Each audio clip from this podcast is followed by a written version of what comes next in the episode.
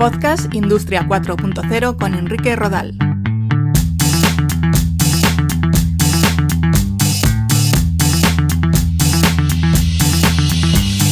¿Qué tal? Un saludo. Bienvenidos a un nuevo episodio de Podcast Industria 4.0. Ya sabéis que estamos disponibles en Spotify, Apple Podcasts, Google Podcasts, Evox, TuneIn y las principales plataformas. Por supuesto también en la web www.podcastindustria40todojunto.com. Hoy os quiero invitar a conocer mejor qué son los cobots o robots colaborativos y qué prestaciones ofrecen. Y para ello, qué mejor que hablar con responsables de Universal Robots, la empresa líder a nivel mundial en venta de robots colaborativos. Si os parece, comenzamos.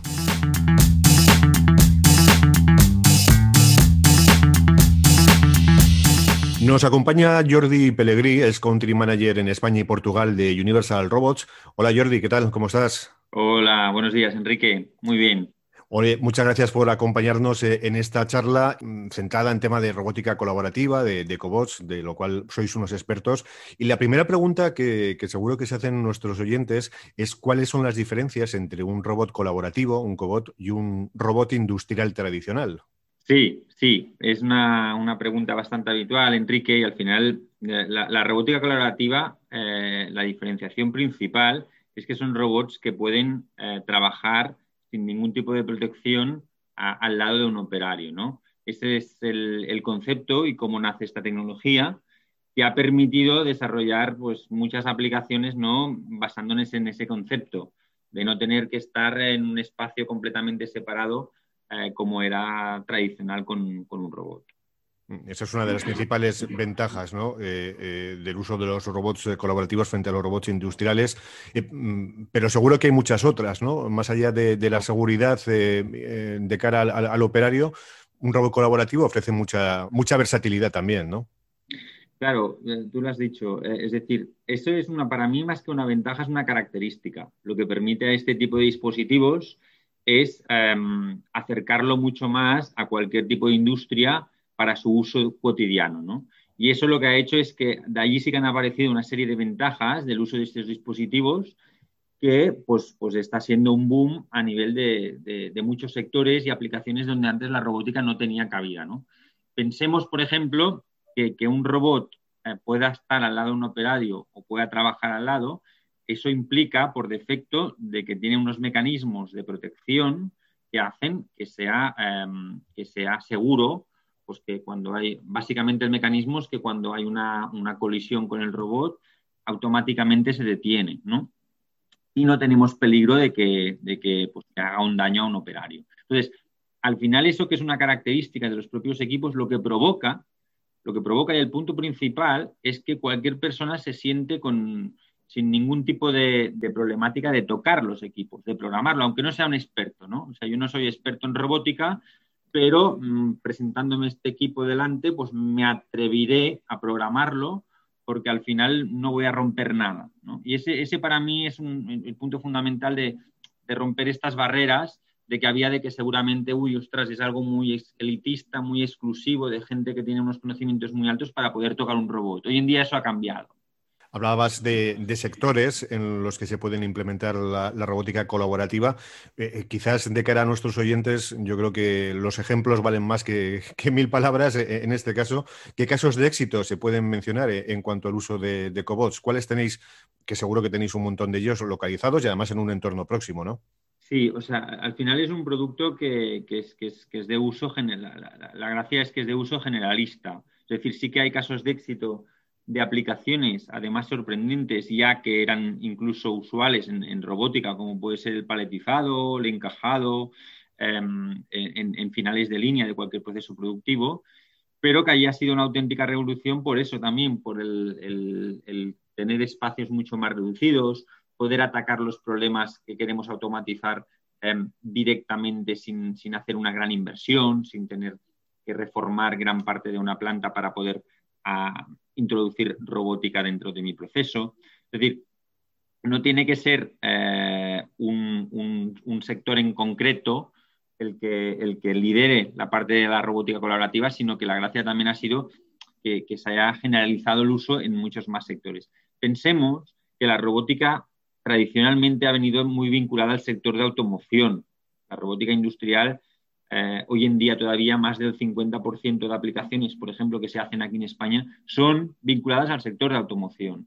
Entonces, nosotros en, robótica colaborativa también este porcentaje se está obviamente homogenizando mucho más en otros sectores, ¿no? Como puede ser el farmacéutico, como puede ser el alimentario, como puede ser em, el sector del, tratamiento de, metal eh, y obviamente también automoción, ¿no? Pero digámoslo así que dentro del tejido productivo se estandariza mucho más el, uso de estos equipos en cualquier tipo de sector.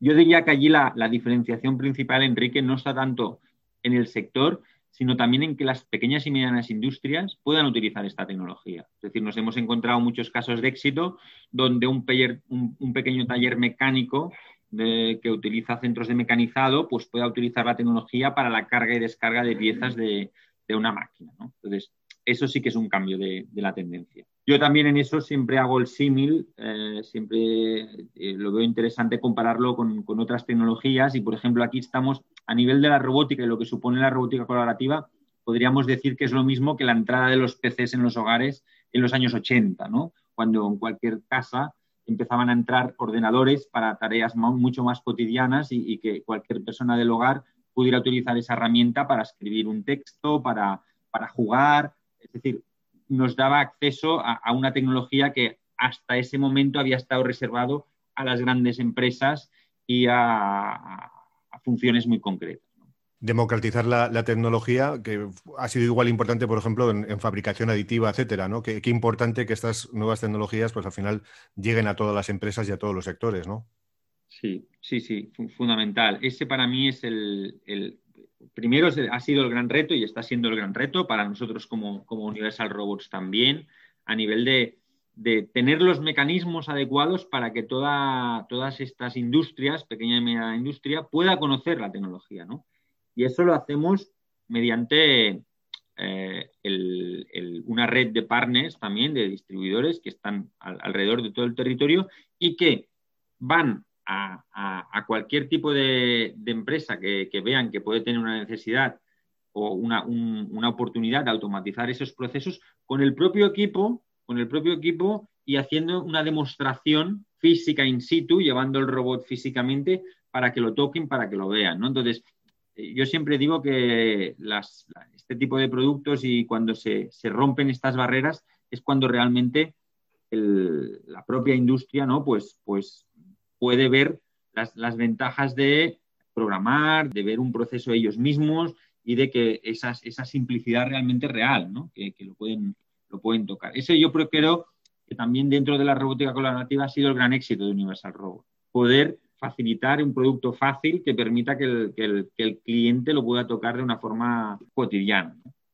Una de las claves para la implementación de, robots colaborativos, Jordi, eh, consiste en encontrar tareas que se puedan llevar a cabo de forma colaborativa con, humanos. No sé si es ahí donde cuesta más encontrar eh, estos usos. Pues a ver, eh, no es un tema de que cueste o no cueste, sino que es lo que te comentaba un poco antes, al principio, que eh, eso es una característica de los robots colaborativos que permiten esa colaboración, obviamente, con el humano, con, compartir espacios, compartir también la programación, como decíamos, con personas sin una formación muy alta en robótica, permitir también la, adaptación por un bajo peso a distintas partes de la planta, la flexibilidad de uso que dan. Esas son las características que da un robot colaborativo, porque decíamos, compartir un espacio físico. Pero no es la ventaja principal. La ventaja principal es eh, lo que viene después, es decir, el que lo que decíamos, que yo lo pueda tocar y que no tenga miedo a romper nada, eh, que pueda probar en mi proceso productivo y que pueda decir, oye, Em, yo seré capaz de, hacer una aplicación de carga y descarga de una máquina eh, por mí mismo, sin, necesitar em, una, empresa externa que, me haga este proceso, ¿no? al menos de entrada para poder ver la funcionalidad del producto. Entonces, ese es el cambio sustancial.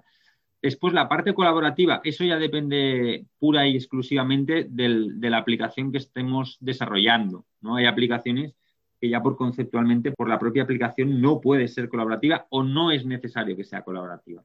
Entonces, allí es donde muchas veces entramos en, ya la, propia concepción de la aplicación, si es necesaria o no esa colaboratividad.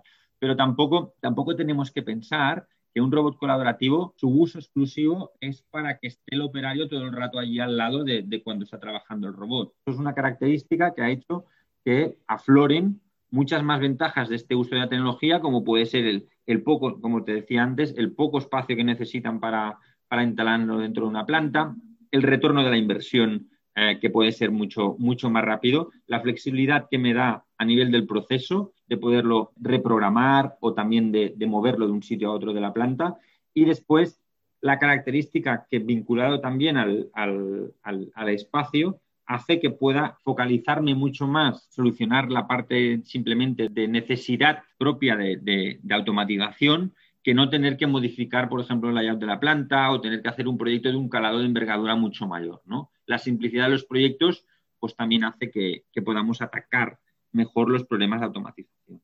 Los cobots son ahora mismo el, exponente más innovador de la robótica, pero se está trabajando también en otros desarrollos importantes. Uno de ellos es la inteligencia artificial, el machine learning, como herramienta para el autoaprendizaje de, los robots.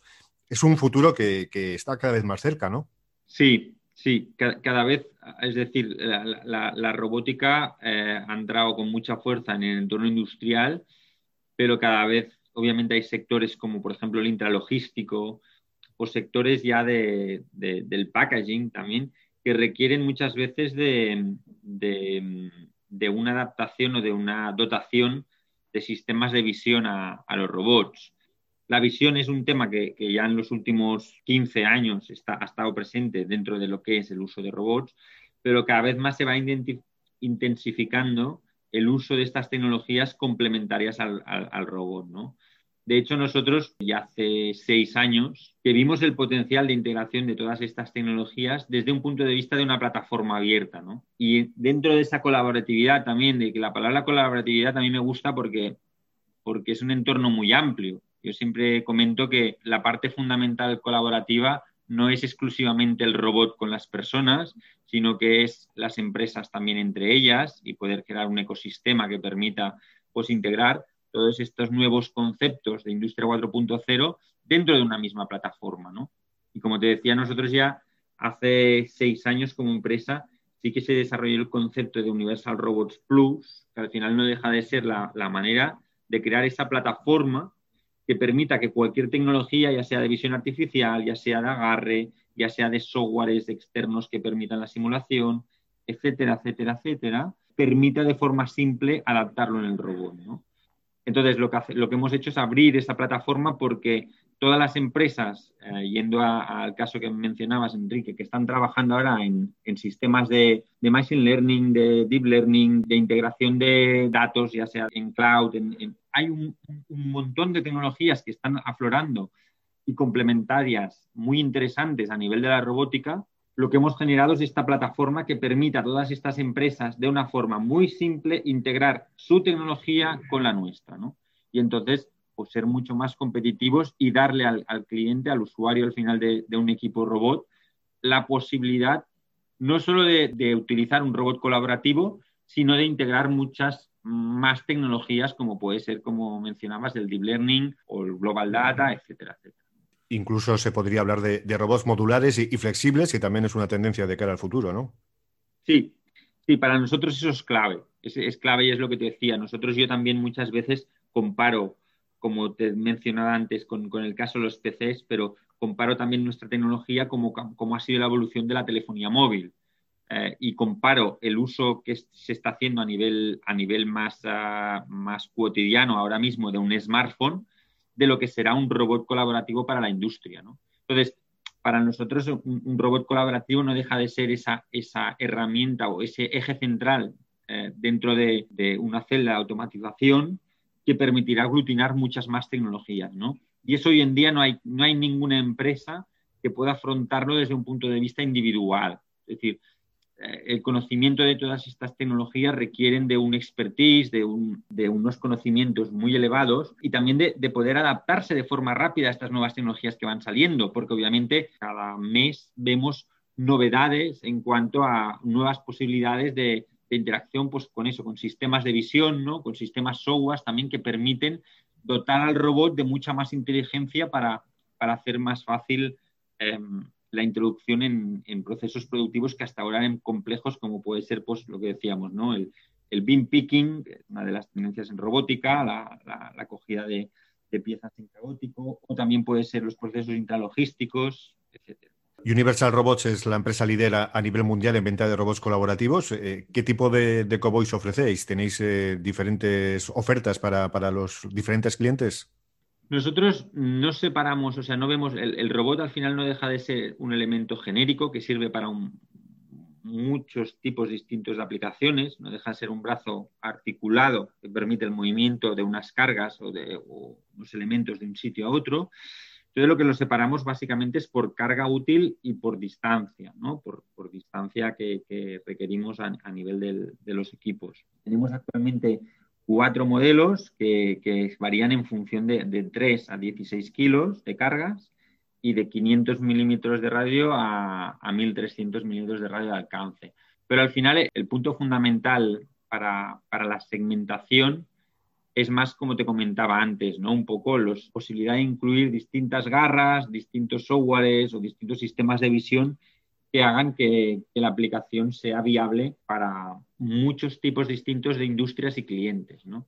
Eso se consigue en base a esta plataforma. Es lo que yo creo que es una de las claves también de, que la robótica colaborativa, ¿no? En este caso de Universal Robots, pues, pues ha permitido la expansión en, muchas más aplicaciones que, que hasta ahora no, no, encontrábamos robots. A lo largo de esta entrevista, más o menos nos has eh, contestado varias preguntas que te quería formular y que nos han hecho llegar algunos eh, oyentes de, Podcast Industria 4.0 eh, referidas a, los cobots. Una de ellas es si es fácil la instalación de un robot colaborativo en un entorno productivo. Otra, si los operarios requieren de algún tipo de formación extra para trabajar y programar con este tipo de, robots. Te las dejo sobre la mesa para que las vuelvas a contestar, Jordi. Gracias, Enrique. Mira, la, la, pregunta yo siempre contesto que cuando nos preguntan si es fácil o difícil, yo siempre digo que es un término un poco vago, lo de fácil o difícil, porque, porque eso depende un poco de, de los conocimientos o características de interpretación incluso subjetiva que pueda hacer cada cual.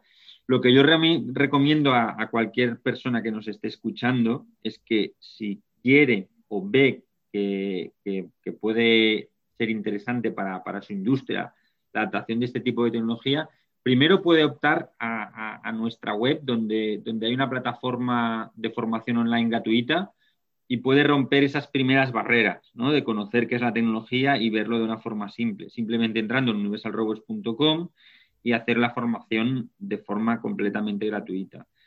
Y el segundo paso para ver si es fácil o difícil, nosotros la, la manera de verlo es que nos pidan una demo que nosotros no hay ningún problema en desplazarnos a casa de cualquier cliente para explicarle que él mismo toque y vea el producto para que compruebe por sí mismo no esa facilidad que nosotros siempre abogamos.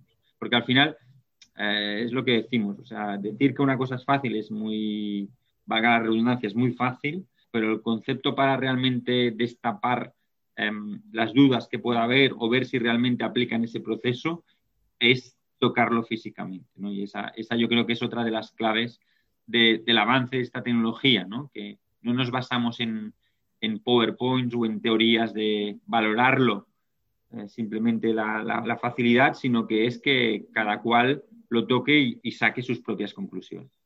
Perder del miedo, ¿no? Que, que, comentabas antes. Por último, Jordi, ¿por dónde pasan vuestros retos de, de futuro como empresa en Universal Robots? Bueno, los, los retos, eh, como, como, ya te he ido adelantando un poco, pasan por, primero, por, porque esta plataforma ¿no? nos permita cada vez más, actualmente ya contamos con, más de 300 empresas que han integrado sus complementos al robot dentro de la plataforma UR Plus, pero obviamente pasa por, por tener un muy buen soporte a todos estos partners que integran su tecnología y eh, que permita evolucionar de una forma lo más rápidamente posible ¿no? el, uso de la tecnología en determinados sectores. Eso al final, eh, yo creo que en estos años ya a nivel de regulación, a nivel también de normativa, de robótica colaborativa, pues ya estamos en, en una fase de, de, expansión ¿no? que permite ya pues también a cualquier empresa instalar los, los equipos de una forma completamente eh, estándar y basándose en una normativa, que en este caso es la, la TS 15366, eh, de, dentro de, de, la ISO. Y eh, para nosotros los retos de futuro está en que todas estas tecnologías, como te decía, evolucionen conjuntamente con el robot, pues por ejemplo a nivel de, inteligencia artificial, a nivel de, manipuladores móviles, que también es una tecnología muy interesante que está, está en auge, y, que permita pues, pues atacar muchas más aplicaciones. ¿no? Eso, eso por un lado. Por el otro lado, y más, más desde un punto de vista em, de empresa, podemos decir, o, de, desarrollos propios de la robótica colaborativa, para nosotros eh, yo siempre comento que el, éxito de la tecnología se basa y se continúa basando en eh, poder acercarlo a las pymes. Entonces, para nosotros es un reto constante eh, poder ser cada vez más ágiles en llegar a cualquier industria, por pequeña que sea, y presentarle una demo de nuestros robots y que pueda ver las ventajas que aporta eh, el uso de esta tecnología. ¿no? Creo que es, un deber también que, tenemos no solo de, utilizarlo en, automoción o en los grandes partners que, ya disponemos en, este caso en España y Portugal, pero sí también eh, cada vez más pues, eh, que cualquier pequeña, pequeña industria pueda, pueda optar a esta tecnología. Pues Jordi Pellegrí, Country Manager en España y Portugal de Universal Robots, muchas gracias por atendernos, por tus explicaciones y mucha suerte con, con todo. Un abrazo fuerte, Jordi. Gracias, Enrique. Igualmente.